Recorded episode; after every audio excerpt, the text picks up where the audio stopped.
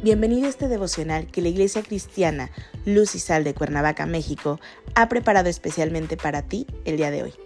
Te animo a que prepares tu corazón y lo dispongas a escuchar la palabra que hoy Dios tiene preparada para ti. ¿Listo? Vamos a comenzar.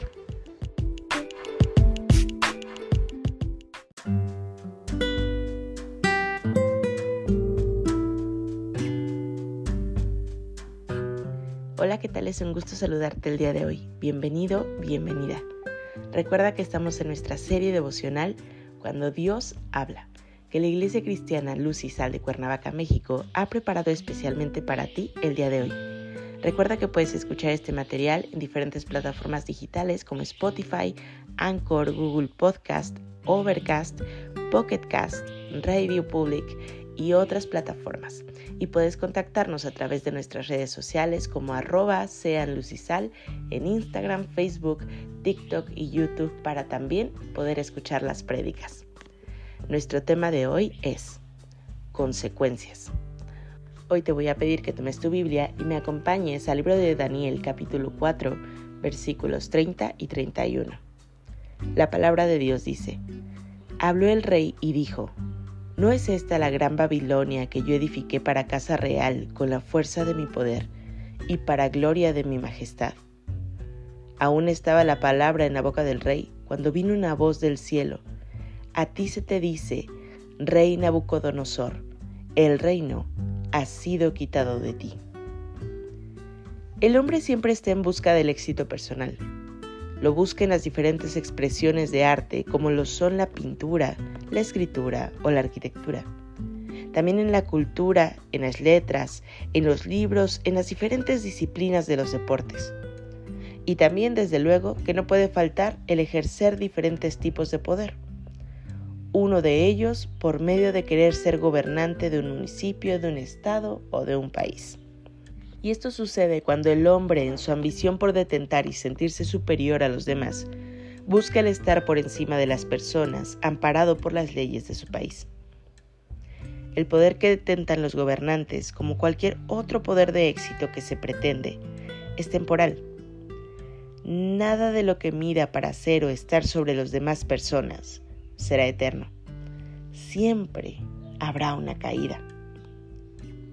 La soberbia, la altivez y el orgullo son las manifestaciones del hombre que pretende haber conseguido los éxitos por sí mismo. Estas son las manifestaciones de la ausencia de Dios en sus corazones. Déjame decirte que la soberbia, la altivez y el orgullo es de lo que Dios aborrece. Creer que no necesitas de Dios y que puedes vivir separado de Él por las manifestaciones de orgullo es uno de los mayores pecados. Las consecuencias de vivir de manera soberbia se pueden apreciar en nuestra vida en los diferentes ámbitos, creyéndote que eres mejor que los demás, tal vez por tener más, creyéndote superior y que esta actitud te puede alejar incluso de tu propia familia, de tus compañeros de trabajo, de tus amistades. Y pone especial atención a esto. Puede destruir matrimonios y relaciones con nuestros seres queridos. Todo por la ausencia de Dios en tu vida, por creerte suficiente y merecedor de todo, creer que las cosas que ves solo las has logrado por tus esfuerzos y méritos propios. Pero la persona soberbia puede tener la convicción de que es realmente más importante que los demás y se hace una idea errada de él mismo. Exalta sus cualidades y piensa que nadie lo supera traspasa los límites de la humildad y se vuelve vil, porque solo se centra en él mismo. Pero debes de tener cuidado, porque cuando Dios habla, aun cuando tengas a la vista y puedas tocar lo que tienes, se te puede esfumar de las manos. Tendrás y sufrirás las consecuencias de tu egoísmo, de tu vanidad y tu soberbia. Pero lo peor no es que pierdas lo que materialmente tienes en las manos lo que puedes perder es tu relación con Dios. Así que te animo el día de hoy, te exhorto a que no te expongas a estas consecuencias. Ten cuidado y pon tu corazón humilde y entregado en las manos de Dios. Acompáñame a orar. Padre bendito, gracias te damos, Señor, porque tú hoy nos llamas, Señor, de una manera especial y tú nos exhortas a que dejemos nuestra vanidad y soberbia, Señor, que entreguemos un corazón humilde y humillado delante de ti.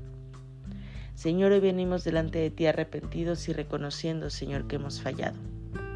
Te pedimos, Señor, que nos limpies, que podamos presentarnos, Señor, puros delante de ti, porque solo tú lo puedes hacer, Señor.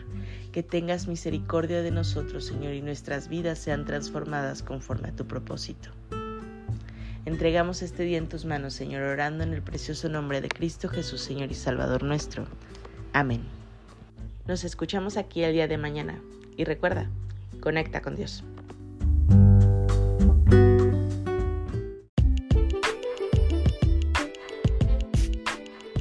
Ha sido un placer compartir contigo la palabra el día de hoy. Te animo a que no te pierdas ni un solo capítulo de esta serie devocional. Nos vemos el día de mañana. Y recuerda, conecta con Dios.